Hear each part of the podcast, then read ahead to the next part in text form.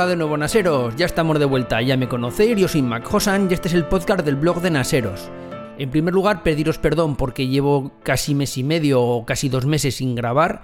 En el penúltimo vídeo que hice, esta semana lo he hecho, lo he publicado, ya os comenté que había sido por temas personales que en el podcast os explicaría un poquito más por qué no he grabado, y es porque se me han juntado un montón de circunstancias personales, tanto a nivel laboral como familiar, que me lo han hecho imposible.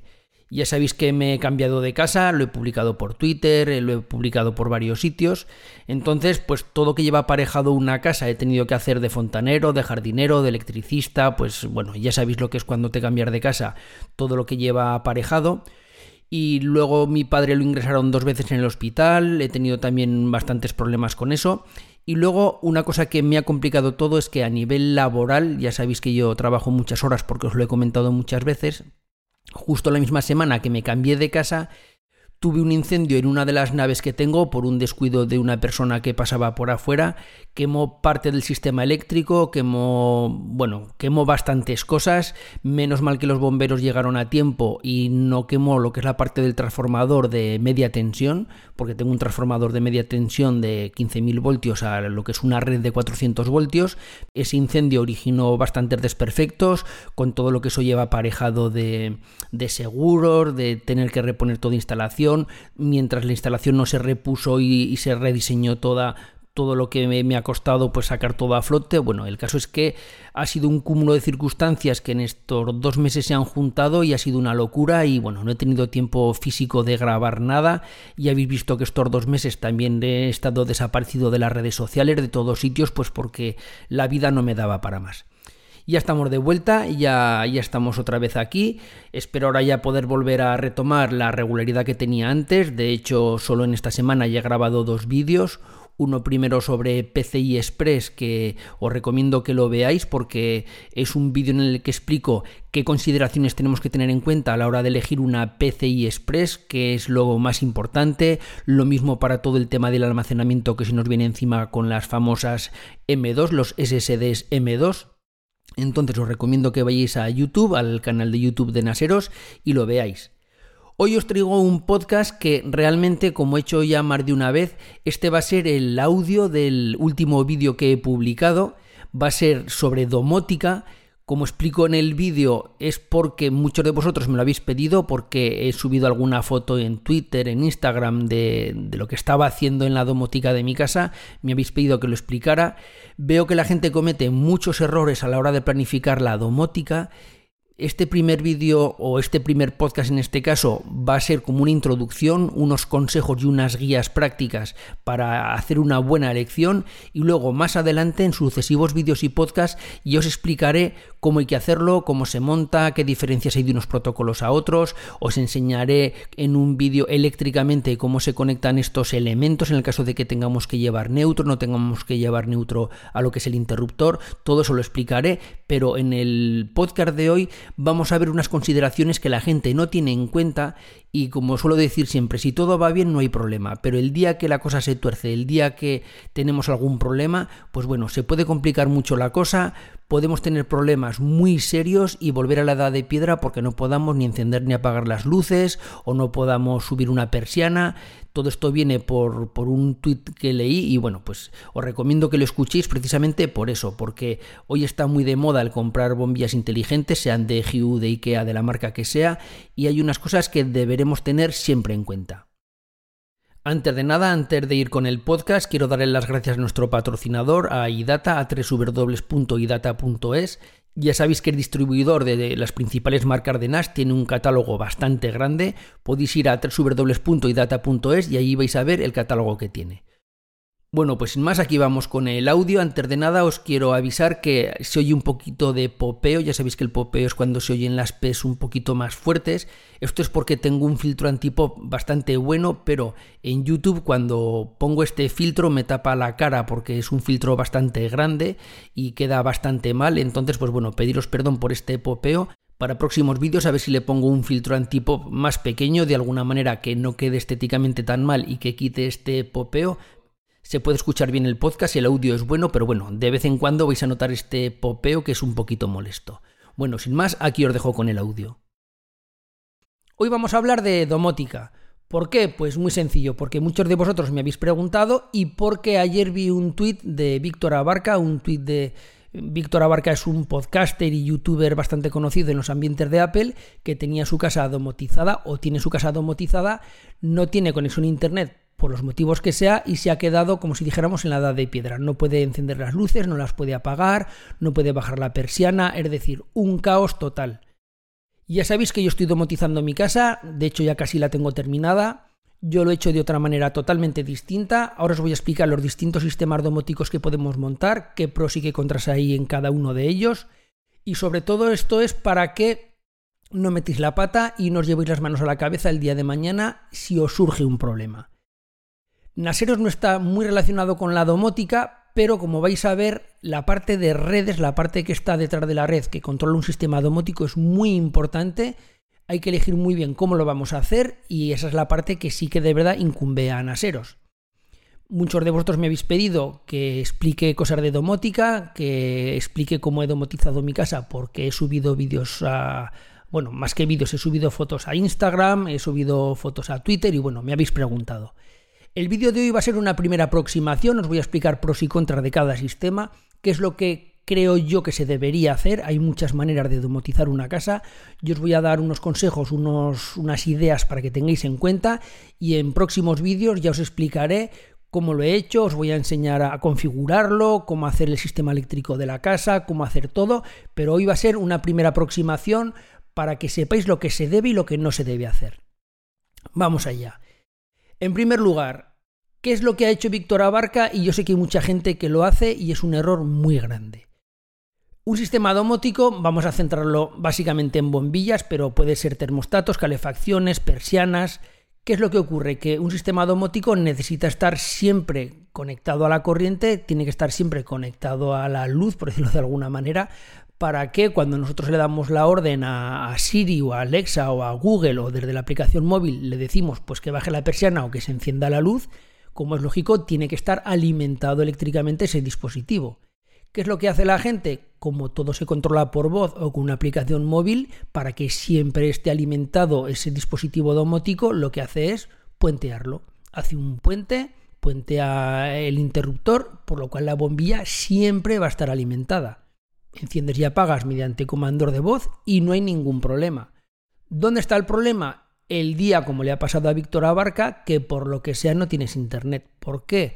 Porque todos estos asistentes funcionan a través de una conexión inversa. Todos estos asistentes lo que ocurre es que cuando tú das la orden de encender la luz, ese comando de voz, esa grabación de voz, por decirlo de alguna manera, va a parar a los servidores de Amazon o de Google o de Apple del asistente que tengamos y devuelve la instrucción por lo cual si no tenemos internet no nos va a funcionar el asistente, por más que digamos que encienda la luz, no va a funcionar.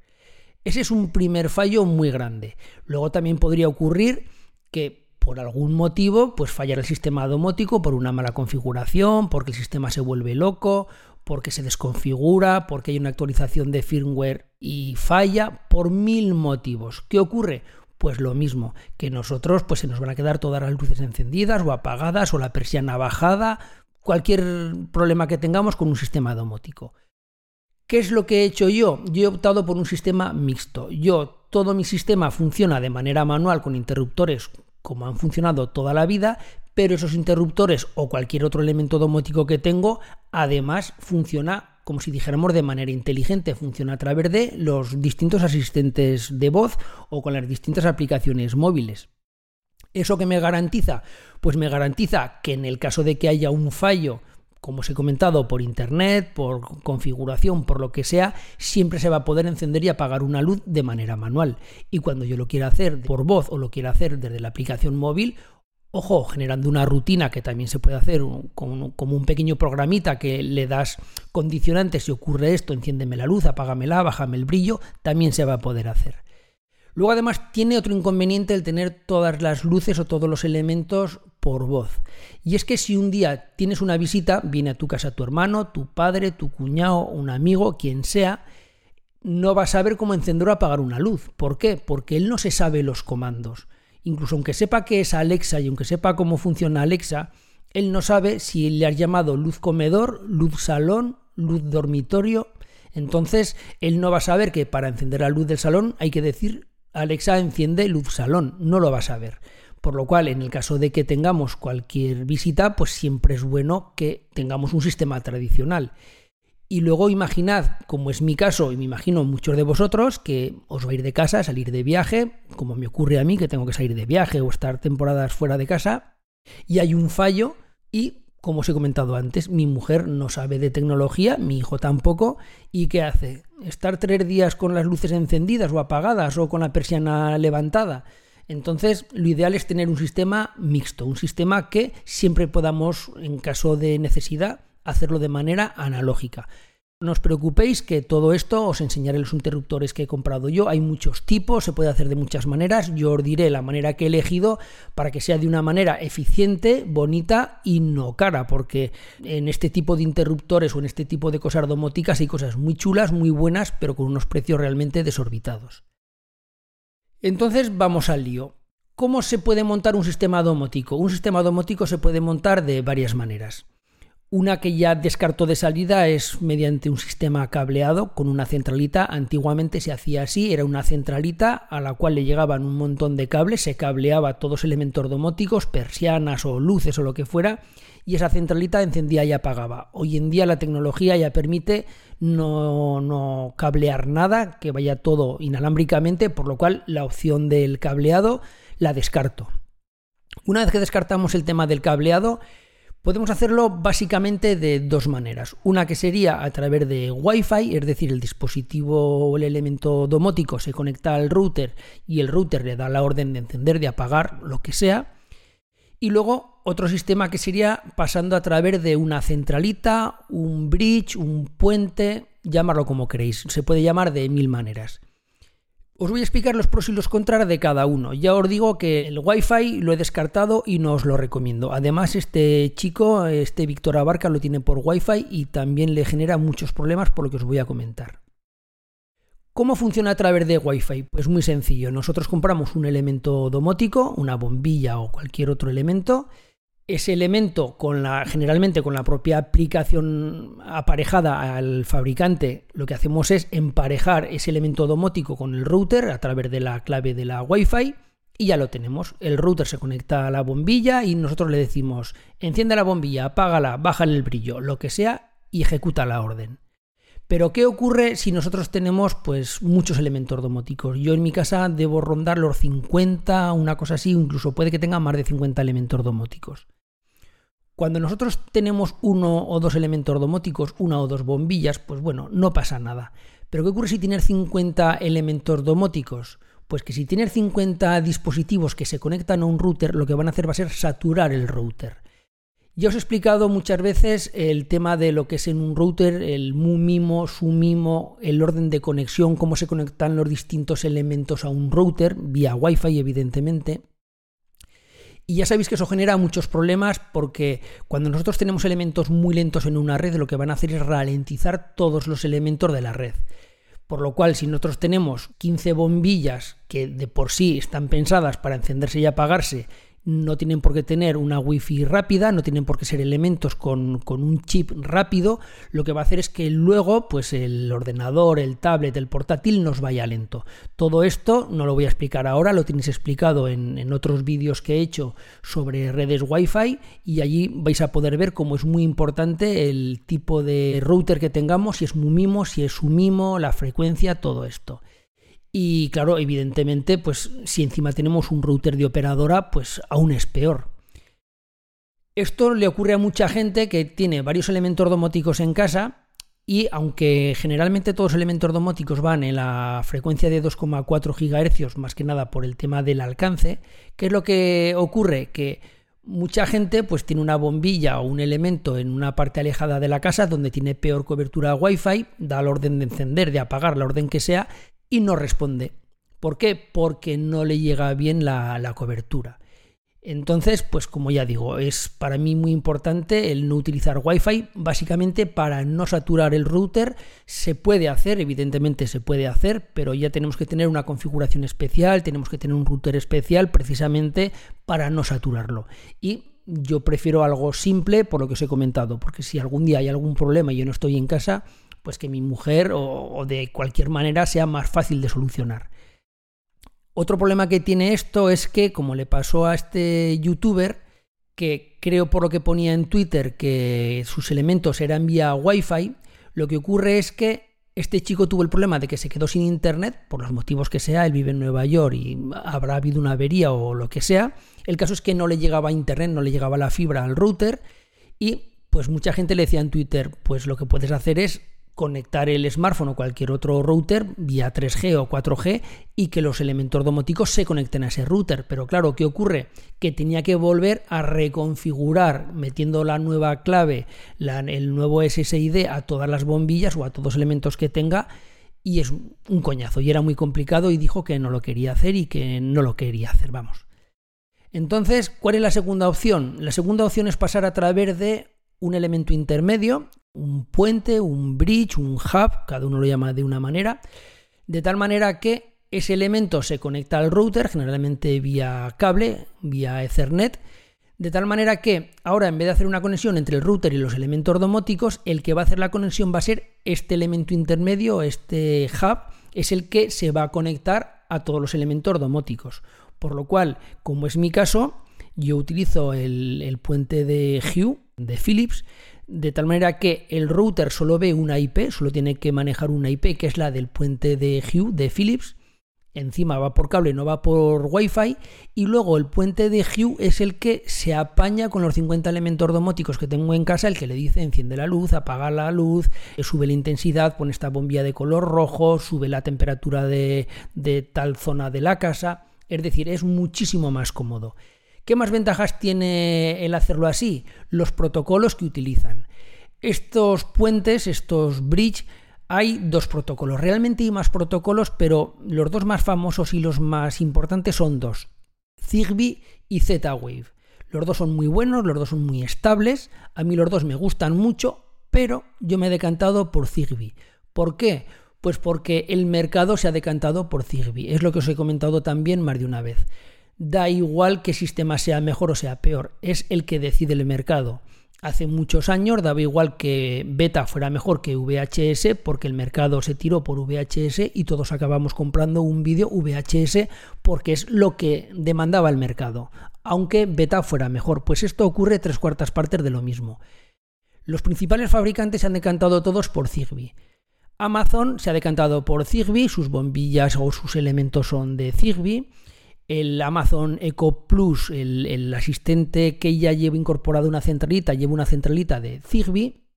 Después Tradfree, que es la gama de domótica de IKEA, también ha optado por Zigbee. También todos sus bombillas y elementos son del protocolo Zigbee. El asistente Siri de Apple y, y su HomeKit también tiene Zigbee. Y lo mismo ocurre con Google Home. Por lo cual, Z-Wave es un muy buen protocolo ya os explicaré las diferencias entre uno y otro y qué ventajas tiene uno y otro, pero como el mercado se ha decantado por Zigbee, pues yo me he tirado por Zigbee. Si el mercado se hubiera decantado por Z-Wave, me habría ido por Z-Wave porque también es un muy buen protocolo. Ventajas que tienen estos protocolos, tanto Zigbee como Z-Wave, es que es una red mallada. Ya os he explicado que es una red mallada, que es una red mesh en routers o en Wi-Fi y la ventaja que tiene frente a Wi-Fi es que todos los elementos domóticos se conectan entre sí crean una malla, una red mallada, igual que os expliqué en el tema de las redes mesh, de tal manera que la cobertura dentro de una casa va a ser muy buena. Si nosotros tenemos un elemento domótico en una habitación que está alejada, si entre medio de ese elemento domótico pongamos una bombilla, hay otras dos bombillas en casa, pues la orden hacia esa bombilla de encender, de apagar, de cambiar el color, la orden que sea, va a ir saltando de una bombilla a otra de tal manera que le va a llegar perfectamente a la última bombilla. En mi caso que tengo 50 elementos domóticos, imaginad lo que es tener una red mallada con 50 nodos, con 50 puntos. Es que toda la casa está perfectamente con cobertura. Toda casa tiene muy buena cobertura porque independientemente que hay un punto u otro de, un elemento domótico, siempre va a ir haciendo saltos, además puede hacer bastante cantidad de saltos hasta llegar al último elemento y siempre me van a responder y de hecho siempre me responden todos los elementos domóticos. ¿Qué ocurre en el caso de que se te vaya internet o que tengas un problema? Pues que en vez de tener que reconfigurar para darle acceso a Internet a 50 elementos domóticos, con dárselo al puente, con dárselo al hub, pues ya lo tienes. Tú conectas ese hub a Internet de la manera que sea, con otro router, con un 3G, como sea, y ya tienes acceso otra vez a los 50 elementos domóticos. No tienes que ir uno por uno, pues reconfigurándolos. Más ventajas de, de Zigbee. Yo utilizo siempre el protocolo Zigbee 3 o la versión 3 o 3.0. Es una versión más moderna y esta versión la soportan todos los elementos que tengo en casa, bien sean las bombillas de Hue, las de IKEA o todos los elementos que tengo, o incluso los interruptores que tengo. ¿Por qué? Porque eso me da mucha versatilidad porque puedo utilizar el puente que yo quiera. Yo de hecho utilizo el de Philips porque me gusta mucho, porque tiene muchas actualizaciones, está muy bien hecho. Luego puedes acceder de una manera muy fácil desde fuera de casa, por lo cual todos los elementos que tengo, independientemente que sean de Philips o no, se conectan a este puente. Da igual que sean las bombillas de IKEA, a que sean los interruptores que son de otra marca, una marca que es alemana, otra que es china, da igual. Todos se conectan y con un único puente controlo todo. Y con Alexa controlo todo. Y con una única aplicación controlo todo. Porque esto también es muy importante. Hay gente que compra bombillas Wi-Fi o compra elementos Wi-Fi o, de, o con cualquier otro protocolo que llevan su propia aplicación. Luego, pues ven otra oferta de otro tipo de bombilla y compran otra bombilla que lleva otra aplicación y acabas con el móvil lleno de aplicaciones. También muchas de estas aplicaciones tienen un skill para Alexa o para Google, de tal manera que puedes hacerlo funcionar a través de este skill, a través de esta mini aplicacióncita que corre en, Alexa. Pero ¿qué ocurre? Que ya depender de terceros, ya depender de que este skill funcione, hay veces que funcionan bien, hay veces que funcionan mal, y bueno, pues un elemento domótico lo principal es que sea cómodo, que cuando tú le digas que se enciende una luz, que se encienda. Si tienes que dar la orden tres veces y al final te acabas levantando y tienes que dar al interruptor, no ganamos nada. Todos mis interruptores tienen una doble función en casa. Todos interruptores tienen parte mecánica y parte de domótica. De tal manera que yo puedo encender y apagar cualquier interruptor de la casa de manera manual, como se ha hecho toda la vida, dándole al pulsador. Son unos interruptores táctiles, porque a mí me gustan que sean táctiles, son más bonitos, son de cristal, son táctiles, de tal manera que en el momento que enciendes y apagas la luz funciona exactamente igual que cualquier interruptor como os he comentado antes, si fallara cualquier elemento de la casa por cualquier circunstancia, siempre puedes encender y apagar la luz de manera manual. Y luego además estos interruptores son domóticos, funcionan a través del protocolo Zigbee, además a través del puente de Hue. O también funcionan que a través de Alexa, a través del el Eco Plus que tengo. ¿Esto qué ventajas tiene? Pues lo que os he comentado antes. Si viene cualquier familiar a casa, si por lo que fuera se desconfigurara algo, siempre puedes encender y apagar la luz o subir y bajar la persiana directamente con un interruptor. Y luego, pues yo generalmente no los utilizo nunca los interruptores y lo hago por comando de voz. Alexa, enciende tal luz, apágala, súbele el brillo, escenas domóticas, lo que sea. De tal manera que tienes lo mejor de los dos mundos. Entonces, esto es lo que os quería comentar. Tenemos que tener mucho cuidado a la hora de elegir el sistema domótico porque si tú compras una bombilla o dos, pues no pasa nada. Te compras dos bombillas, las conectas a tu router y ya está. Y las enciendes y las apagas por voz o con la aplicación y listo. Pero en el momento que queremos domotizar la casa, que nos gusta y todos que entréis en este mundo ya sabéis que empiezas por una bombilla y acabas con toda la casa, pues bueno, eh, yo creo que es importante antes de lanzarse a comprar cosas, planear cómo lo vamos a hacer, qué protocolo vamos a utilizar, qué puente o qué bridge vamos a utilizar en el caso de que sea un Z-Wave o un Zigbee, qué elementos vamos a domotizar, los interruptores si los vamos a puentear o no. Para mí el puentearlos es un, es un inconveniente qué tipo de bombillas vamos a utilizar. Es decir, no os lancéis a la aventura porque os puede ocurrir el día, como le pasa a este chico, a este youtuber, que de repente un día, por el motivo que sea, pues os veáis con todas luces encendidas o apagadas o que no podéis salir de casa porque tenéis las persianas bajadas. Es una cosa que tenéis que tener en cuenta.